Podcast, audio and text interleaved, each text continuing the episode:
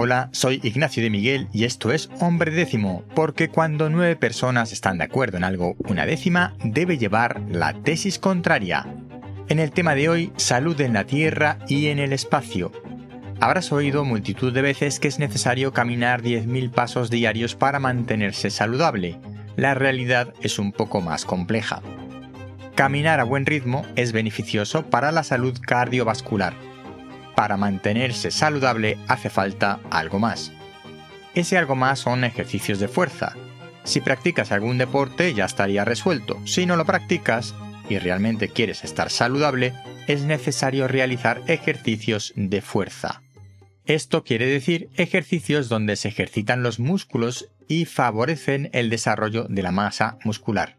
Los beneficios son variados. De forma muy general, podemos decir que activa el organismo, reduce la grasa acumulada y desarrolla músculo que contribuye a la regulación del azúcar en sangre.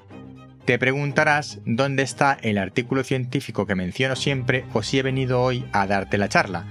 Pues sí, hay un artículo. Se trata de un metaanálisis para determinar cuántos pasos son necesarios para favorecer la salud cardiovascular solo se refiere a salud cardiovascular y mortalidad, pero no a estar en forma, y por eso he querido dejarlo claro antes.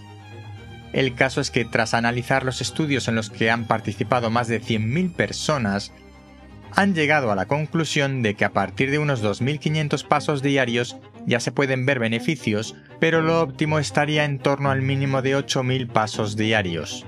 Eso sí, a buen ritmo, que el corazón hay que moverlo con ritmo.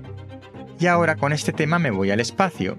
Esto significa que cuando viajemos al espacio tenemos que hacer un ejercicio equivalente a estos 8.000 pasos, con la problemática añadida de que sin gravedad no es lo mismo.